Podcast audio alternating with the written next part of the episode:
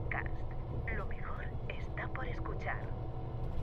El gobierno que con los datos en la mano actualmente tenemos Cuando empezamos este viaje, este proyecto, si una cosa teníamos muy clara era que queríamos hablar con quienes encarnan los temas que tratamos, con las protagonistas, y no con quienes acostumbran a hablar por ellas. Cuando se habla de trabajo sexual, parece que pasa precisamente esto. Hoy traemos tres voces, las historias de tres mujeres que ejercen la prostitución y que reivindican a diario que se les reconozca como trabajadoras. Aquí nos cuentan por qué. Estás escuchando Invisibles Podcast. Para contar esta historia tenemos que volver al lugar donde empezó todo. Por eso estoy a Asturias, para hablar con mi amiga Lucía. Vale, preciosa. Donde estés cerca y llegue, avísame. A Lucía la conocí en el instituto del barrio. Nunca tuvimos una relación muy cercana porque ella tenía dos años más que yo, y con esa edad la diferencia se nota. La veía dar vueltas en el patio con su flequillo corto, el pelo teñido y una forma de vestir que después entendería que tenía un nombre, Red Skin. Yo la tenía en las redes sociales. Creo que usábamos Twenty o Fotolog en esos años y me gustaba lo que decía. No era muy común que la gente de nuestra edad hablase de política, pero ella sí lo hacía. Lucía destacaba. Cierro los clubs y venga. Anchas Castilla, qué feminista soy. Pasaron varios años, ya estábamos en la universidad, y fue entonces cuando me enteré de que Lucía era trabajadora sexual. Al principio fue un poco shock. Yo, como muchas, veía la prostitución como el colmo de la opresión machista. No es que hubiese pensado mucho sobre el tema, porque tampoco se hablaba mucho sobre el tema. Parecía una línea roja, un tabú. Entonces, claro, ver a Lucía en una foto de Instagram con su camiseta de puta feminista y que ya no hubiese contradicciones entre ser una cosa y ser la otra, a mí me rompía la cabeza, pero me hacía replantearme muchas cosas. Las respuestas a todas las preguntas que me hacía las tenían ellas, las prostitutas.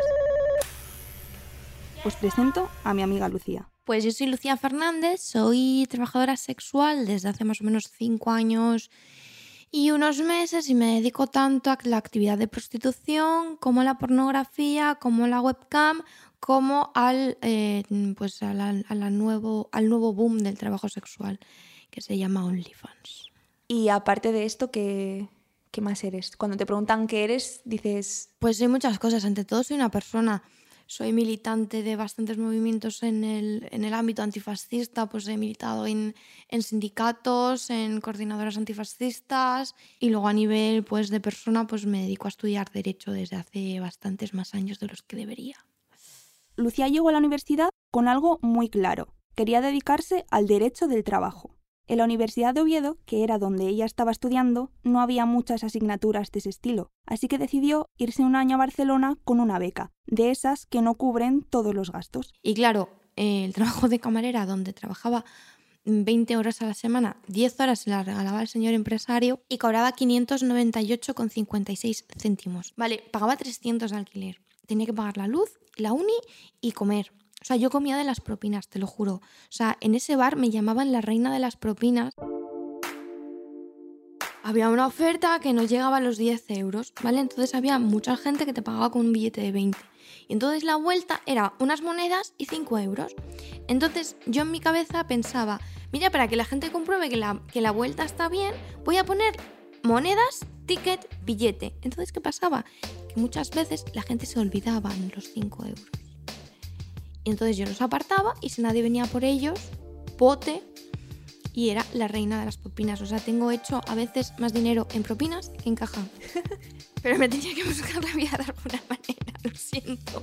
Lucía iba con el agua al cuello, vamos, muy, muy apurada, y le daba miedo llegar a Barcelona sin nada en el bolsillo. Así que empezó a pensar maneras de ahorrar y poder irse con un colchón. Ante este planteamiento de irme a Barcelona, yo empiezo a plantearme el trabajo sexual como una opción. Y entonces entro en una web de, webcams, pero tengo miedo y pienso que me van a pillar.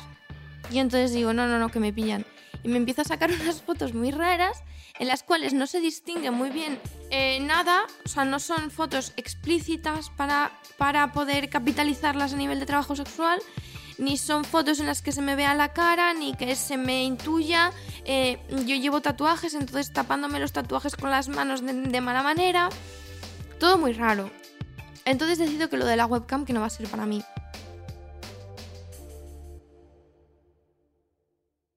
Desde el principio, Lucía tuvo miedo de que sus amigos o su familia la pillasen. El trabajo sexual era una opción, pero siempre con un requisito, que no se enterase nadie. Lo de la webcam fue el primer intento de bastantes. Me cuenta que un día probó en un piso de contactos. Por fuera, estos pisos son normales y corrientes. Los clientes llaman o van directamente y eligen con qué chica quieren estar. Lucía estaba en el salón mientras la dueña del piso le explicaba cómo funcionaba todo. Y de repente vienen tres chicas. Y entre esas tres chicas estaba la amiga de mi amiga. Y digo yo, meca, todavía no soy puta y ya me han pillado que quiero serlo. ¿Sabes? Y huyó de ahí. Parecía que no iba a ser tan sencillo eso de la clandestinidad y de pasar desapercibida. Al final encontró otro piso en el que las condiciones no estaban del todo mal y se fue a probar. Yo estaba cagada de miedo. Y entonces me doy una vuelta por la, por la playa, empiezo a mirar el mar. Y además yo estudié en el Colegio San Vicente, que está al lado. Paso por delante del cole y yo, si supieran las monjas lo que voy a hacer ahora. Sigo caminando y yo, ¿estás segura de lo que vas a hacer? Vas a empezar a ejercer la prostitución y ahora ya aquí vas a empezar. O sea, ¿estás segura de que quieres entrar? Y empiezo a dar vueltas. Y empiezo a dar una vuelta a la manzana. Y otra vuelta a la manzana. Y yo, ¿estás segura de lo que vas a hacer? Y de repente me, me, me viene un pensamiento a la cabeza y me dice, sí, venga, tira con dos cojones, que te vas a Barcelona y necesitas dinero. Tira. Esta vez sí pasó. Ahí empezó todo. Lucía comenzó en la industria del sexo tal y como es ella, con arrojo, sin pensárselo mucho. Me contó su primera vez restándole importancia. Y yo, para ser puta tienes que ir súper sexy, ¿no? Se había comprado lencería nueva y también unos tacones, porque ella siempre iba en zapatillas de deporte y pensaba que las prostitutas tenían que ir más elegantes. En su primer pase o presentación, que es cuando las chicas del piso van a conocer al cliente para que él escoja una, Pues me pongo el picardías, me pongo los, me subo aquellos tacones y, le- digo a la señora, ¿pero esto cómo se hace? Dice, nada, tú entras a la habitación, ahí hay un señor y le dices cómo te llamas, le sonríes y te vas. Y me viene la, la señora al salón, dice, Lucía, ¿te ha tocado? Y yo, no, no me ha tocado, no me jodas, ¿ya? no se acuerda de su cara, tampoco de grandes detalles, pero sí de un olor. El gel de vainilla que usó para lavarle, porque antes de cada relación sexual tienen que lavarse. Ese aroma, a día de hoy, todavía le transporta a aquella época, a sus inicios. No puedo evitar preguntarle si en algún momento de esa primera vez había sentido que no quería hacerlo.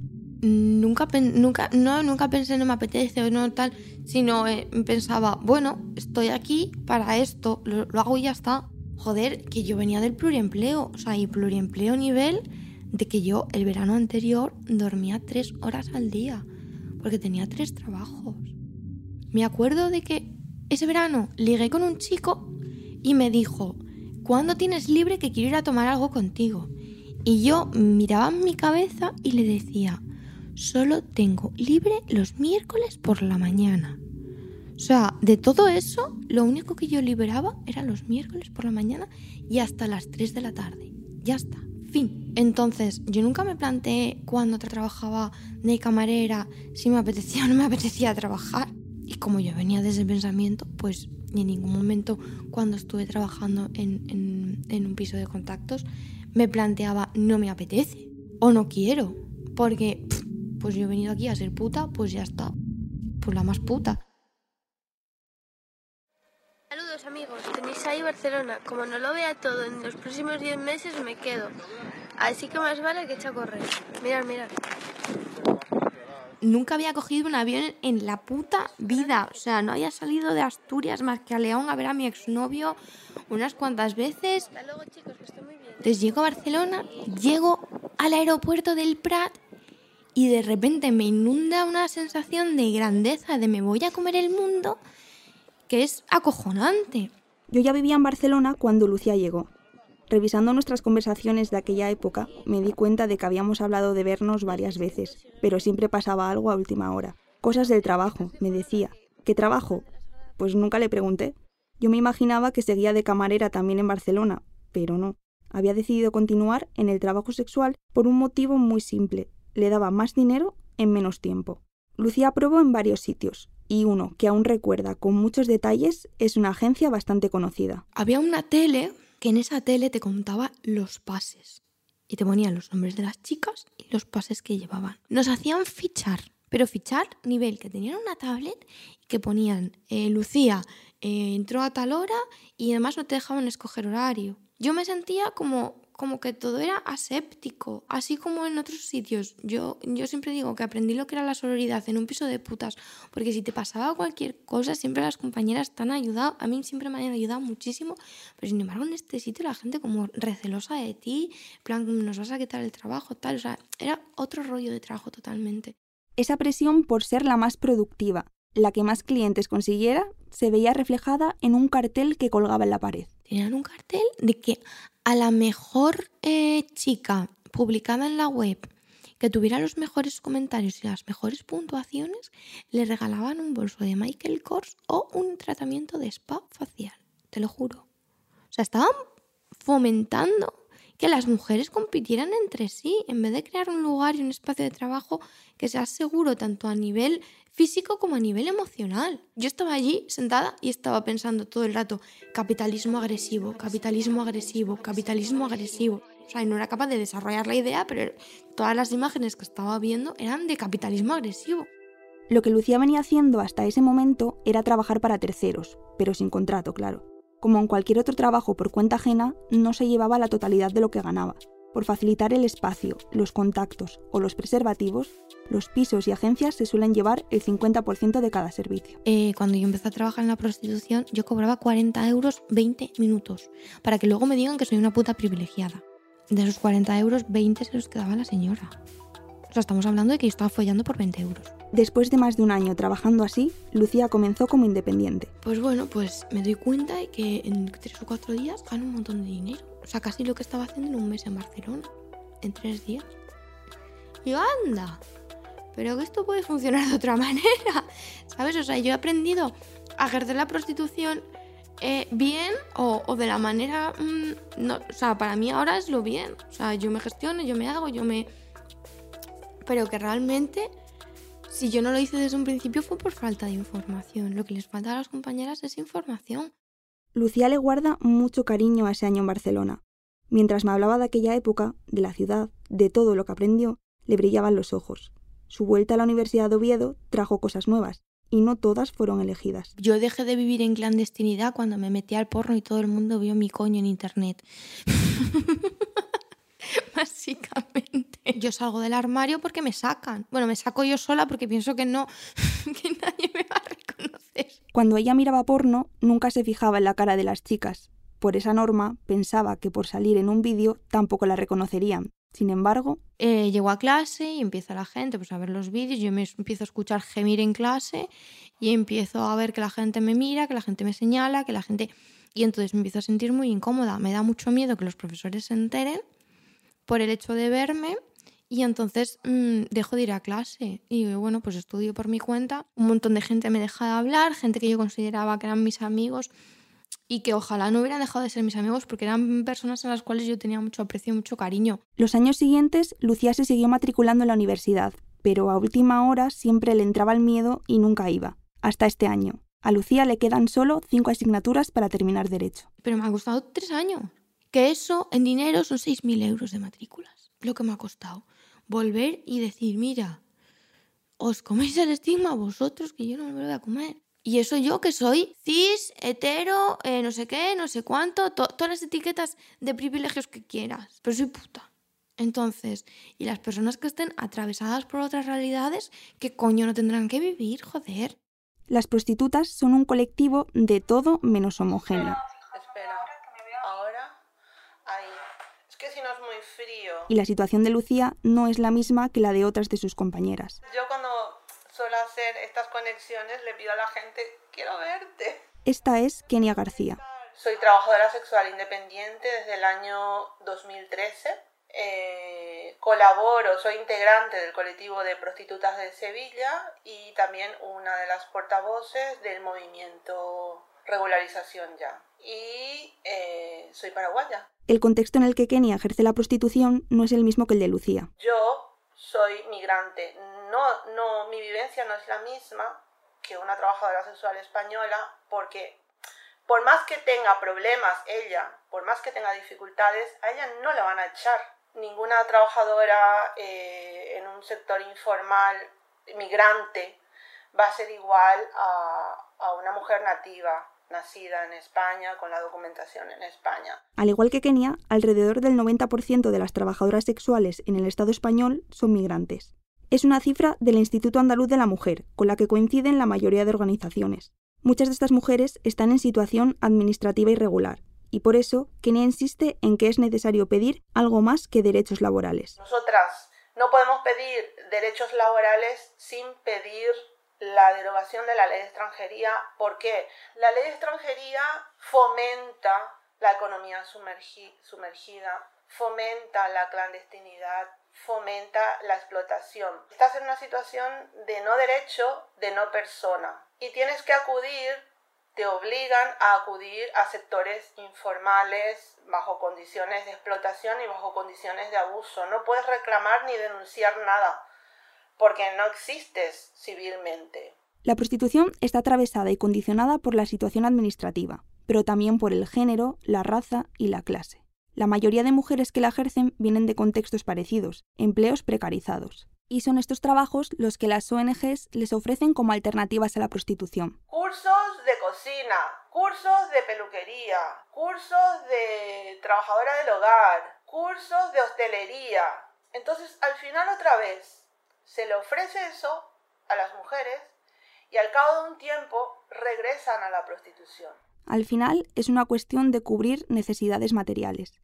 Kenia no me habla de libertad de elección, algo un poco utópico en este sistema económico. Me habla de autonomía. Cuando mm, estás precarizada, cuando te cuesta salir adelante, pues lo que te queda es tener la autonomía para decidir entre las pocas opciones que tienes si tienes que decidir entre el trabajo del hogar o el trabajo de cuidados o la prostitución, pues tienes que tener esa autonomía para poder decidir si la prostitución te ofrece mayores ingresos, pues te decides por la prostitución.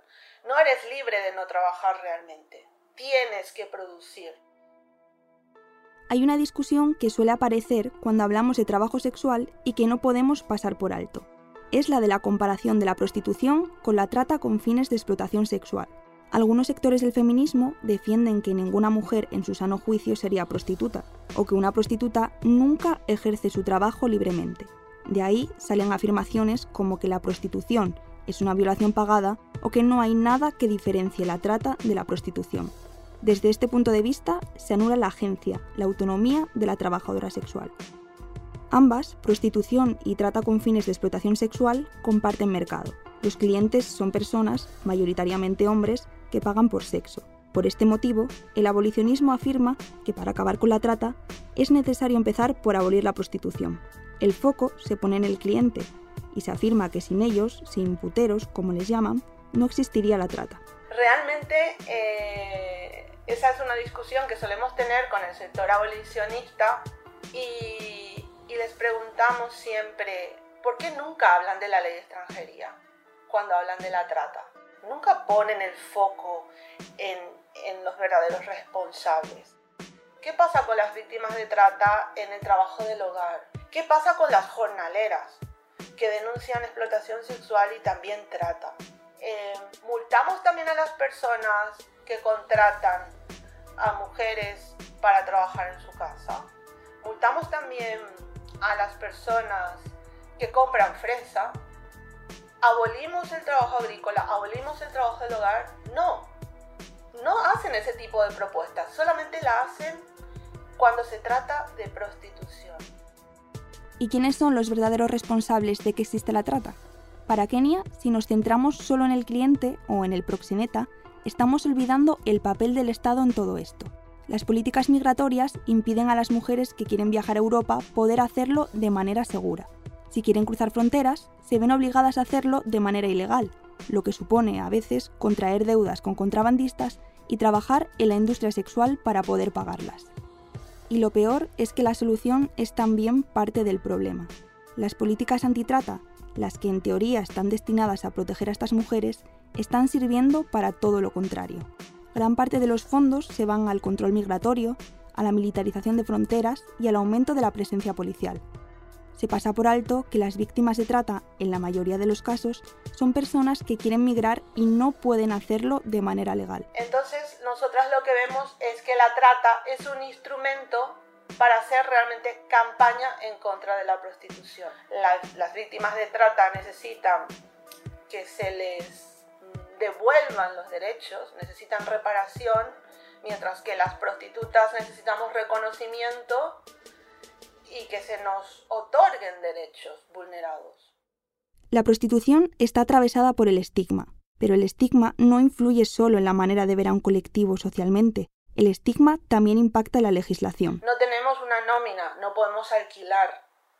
No tenemos una nómina, no podemos pedir un préstamo. Los contratos que, por ejemplo, eh, tenemos habitualmente son verbales, son contratos de palabra. España se encuentra en un limbo jurídico. A la trabajadora sexual no se le penaliza, siempre y cuando no ejerza en la calle. Ahí se enfrenta a multas por exhibicionismo o por desobediencia a la autoridad, si se niega a marcharse del sitio donde está captando clientes.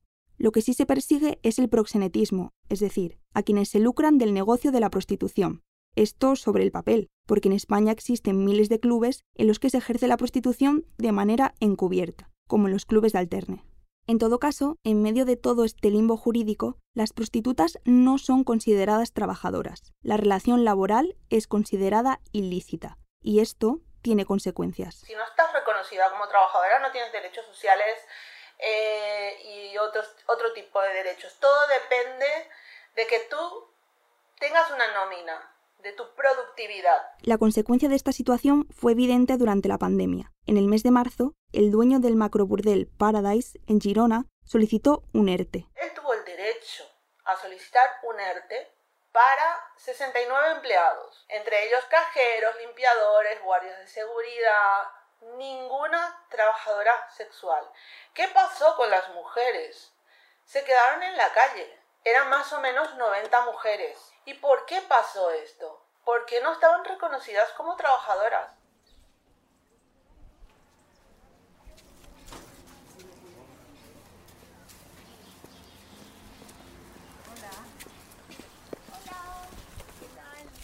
Hola, buenos días, ¿qué tal? ¿Cómo estás? ¿Qué vienes de paseo? Sí. Como yo empecé a trabajar en la calle, para mí es un sinónimo de libertad. Autogestión también y libertad. Eh, yo empecé en la zona de la casa de campo. Espero no haberte hecho esperar tanto. Ninfa es prostituta callejera. Es de Ecuador, mujer trans y forma parte del colectivo AFEMTRAS y también del sindicato Otras. Hace ya tiempo que dejó la casa de campo y ahora trabaja en el polígono de Villaverde, también en Madrid. Ninfa siempre ha ejercido en la calle. Mi compañera, mi par de amigas que estaban allí, lo hacían en la calle. Y sí que necesitas una persona que te introduzca, porque la calle, de toda la vida se ha sabido que la calle es un sitio peligroso. Ninfa no idealiza la calle, ni tampoco el polígono, pero me cuenta que se siente cómoda ahí, después de haberse hecho un hueco. Al final, ejercer en un lugar o en otro depende de poder trabajar tranquilas. Negociemos un espacio, negociemos un espacio donde nosotras podamos trabajar tranquilas, en libertad, sin molestar ni ser molestada. Llegar a un acuerdo con los vecinos, con el vecindario, mira, eh, ¿qué es lo que no te gusta de nosotras y en qué podemos nosotras eh, trabajar para que ustedes no se vean tan molestados, que también es nuestro fin? Antes, Kenia me hablaba sobre cómo el abolicionismo opta por penalizar al cliente y que esto, al final, también perjudica a las mismas trabajadoras sexuales. Ninfa en la calle lo está viendo de manera muy evidente. Si criminaliza al cliente, yo que quiero ganarme ese dinero, voy a tener la responsabilidad de protegerlo. ¿En qué, en qué sentido? En que para ganarme ese dinero no quiero que lo multen. Entonces me lo voy a tener que llevar a sitios más alejados, sitios más apartados. Me cuenta que es peligroso porque si un cliente tiene malas intenciones, ellas están en una situación de mayor vulnerabilidad. ¿Culpa de la prostitución? No. Culpa de la criminalización de la prostitución. La prostitución callejera es la más criminalizada y también la más señalada. Hay un caso que lo ilustra muy bien y es muy llamativo. La calle Montera, en pleno centro de Madrid. A escasos metros de la Plaza del Sol. Es un sitio muy transitado y siempre lleno de turistas. Allí, los comerciantes protestan porque las mujeres captan a clientes. eh, porque afean a la, a, la zona. Y sin embargo, allí también hay hombres a pocos metros ubicados en sol ejerciendo el trabajo sexual. Pero como son hombres, está normalizado que el hombre esté parado allí. A la sociedad civil, cuando sale del metro de sol y ve a todos los hombres allí reunidos, muchachos, este otro, son indiferentes, son invisibles, están allí y son invisibles. Caminan unos pocos metros y ven a una mujer para... Ya es escandaloso. Eso es un castigo a la mujer, un castigo a la puta. No era amante del café, pero con Rosemary me vine a hacer cafetera. ¿Y por qué con ella? tiene una explicación. Yo antes, bueno, cuando una es muchacha, una tiene sus ritmos, su este, este, otro, entonces no desayunaba. Claro. Ah, no. Desayuno. Me ofrece café y mientras lo preparamos me habla de su infancia en Ecuador, de que ella nunca desayunaba cuando iba al colegio porque prefería emplear ese tiempo en ver el amanecer desde el río. Fre- Fresquito, por las mañanas refresca. Siendo verano, refresca. Hace fresquito, pero el agua estaba caliente. El agua del río caliente. Y yo sacrificaba, yo sacrificaba el desayuno por irme bañada. Saca un paquete de galletas y me anima a que la ayude a terminarlo, porque si no, se lo comerá ella y no quiere. ¿Tú quieres? Pues si tú quieres, Sí. yo me adapto. Me cuenta anécdotas de sus últimos años como activista. A mí en una charla este, alguien me dijo, es que a mí me da mucha pena de ver esas mujeres cómo se mueren de frío, cómo se mueren de frío allí esperando que venga un hombre a usar su cuerpo. Vale, pero es que la mujer o el hombre que está barriendo las calles en las madrugadas, limpiando para que al día siguiente veamos todo eso limpio, también está pasando frío. No, o sea, también está pasando frío. Y A Ninfa le había enfadado muchísimo ese comentario, pero lo que más le había dolido es que le dijesen que por ser prostituta y ejercer en la calle había perdido su dignidad. porque la dignidad mía no estaba allí eh, en ese. La dignidad era que después de pasar frío, después de tener una jornada, mi casa yo la encontraba caliente cuando venía. ¿Por qué? Porque había tenido un dinero para pagar la factura de gas que me permite tener la calefacción. ¿No? O sea, ahí estaba mi dignidad. Y todos los trabajos tienen su parte de esfuerzo. Si no, no sería trabajo. Sería otra cosa. Pero es a nosotras las que se nos exige que tengamos que disfrutar de lo que hacemos. Y cuando decimos, oiga, yo sí disfruto, ¡ay! Tampoco te lo aceptamos. El sexo por placer y el sexo comercial son dos cosas diferentes. Una pareja no es lo mismo que un cliente, claro, pero Ninfa también ve semejanzas que a veces pasan desapercibidas. Con el cliente, Inve- invertiré mi tiempo, trataré de que esa persona se sienta bien, ese rato que vamos a estar juntos se sienta bien, este otro, y que otro día pues me, me busque, ¿no? Porque ese rato se pasa bien. Pero pasa lo mismo en las relaciones que no son por previo pago. Esa- esas ganas de agradar para que me vuelva a llamar y vuelva a quedar, o sea, y todo en nombre de, de- del amor o lo que sea. En cambio acá no, acá es por un fin. Mi alimento, mi sustento. me cuenta que tuvo que aprender a ponerle un precio, pero que fue fácil fijar las condiciones, decidir y explicar lo que ella quería hacer o no en las relaciones sexuales pagadas, es decir, en qué iba a consistir cada servicio. En ese contexto, nunca le ha costado poner límites. Unos límites que en las relaciones amorosas no se ponen porque creemos que estamos en territorio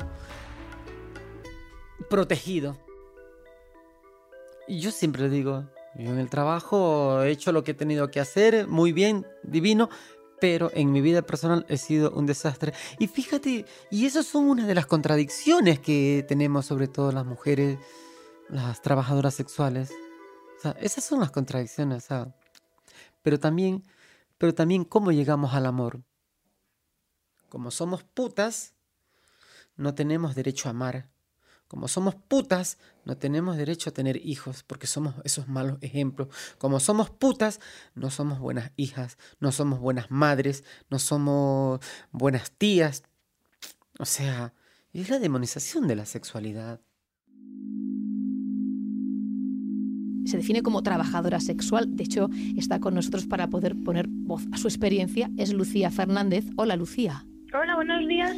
Eh, con para que comentemos más cosas eh, Hoy está eh, nuestra compañera Kenia García. Buenas noches. Eh, Yo formo parte del colectivo de prostitutas de Sevilla. No es lo mismo si personas desde los sectores académicos hablan de prostitución que lo hablemos nosotros desde nuestras propias circunstancias y desde nuestras propias experiencias. Lucía, Kenia y Ninfa son algunas de las caras visibles de la lucha de las trabajadoras sexuales. Dentro de sus colectivos y asociaciones no es común querer el protagonismo ni tomar la palabra. Siempre nos están diciendo, ay, son cuatro privilegiadas. Nos llaman privilegiadas porque damos la cara y porque nuestro discurso no somos la, eh, la, víctima perfecta, las cuatro que damos la cara somos acusadas de proxenetas, de fomentar la trata, de ir a la universidad a reclutar mujeres para clubes. Entonces, las mujeres que están detrás ven toda la violencia que nosotras sufrimos y ya no quieren ni siquiera animarse a, a dar la cara. Pero ellas sí han dado un paso al frente y ahora son portavoces y activistas. Los motivos son diferentes, igual que sus historias. Ninfa, por ejemplo, entiende la situación de las trabajadoras sexuales dentro de una lucha más amplia. Yo lo que he sido consciente es, o sea, lo que tengo es una conciencia de clase, una conciencia de clase y un compromiso porque estas, estas dinámicas en las que nos encontramos, estas situaciones en las que nos encontramos cambien. Y es una de las cosas que nosotras decimos que las putas somos clase obrera no reconocida, porque no hay voluntad política para ello, porque hay intereses en que no se dé así, pero lo somos. Lucía, cada vez que se anuncian nuevas medidas, como la del cierre de los prostíbulos durante la pandemia, pregunta y debate con compañeras que no forman parte de ninguna asociación. Y me gusta mucho hablar con mis compañeras y preguntarles estas cosas, porque a veces te metes en tu burbuja de puta politizada y y como todas nos retroalimentamos nuestro discurso y, nos, y empezamos a hablar y a filosofar y a decir ya no sé qué, ya no sé cuánto, pues a veces pues dices, tú me caes, igual me estoy distanciando de la realidad. Espera, voy a bajar y le voy a preguntar a mis compañeras. Y cuando ves que tus compañeras te están diciendo lo mismo, el mismo discurso que tú estás exteriorizando al resto, es que se me están poniendo los pelos de punta, Cris. O sea, te, da un subidón, te, te, está diciendo, joder, es que no, estoy equivocada, me cago en la leche, o sea, no estoy equivocada, lo que estoy haciendo está bien hecho. La tarde que pasé con Lucía me habló de tantas cosas que es imposible condensarlas aquí. Su relato sobre el trabajo sexual no es edulcorado, su presente es el que es, está haciendo lo que puede con las opciones que tiene, pero su futuro a veces le da un poco de miedo. Yo creo que una de las razones por las cuales me da miedo acabar la carrera es decir, vale, ya soy jurista, puedo hacer cosas, ¿no? Estoy habilitada, tengo un título y puedo hacer cosas. ¿Y qué cosas puedo hacer yo? ¿Me voy a prestar a hacer cualquier cosa? ¿Por dinero? Prefiero seguir poniendo el coño antes que decirle a un empresario lo que tiene que hacer para pagarle menos a un trabajador. O joder a un currante, no me apetece. ¿Dónde está la prostitución?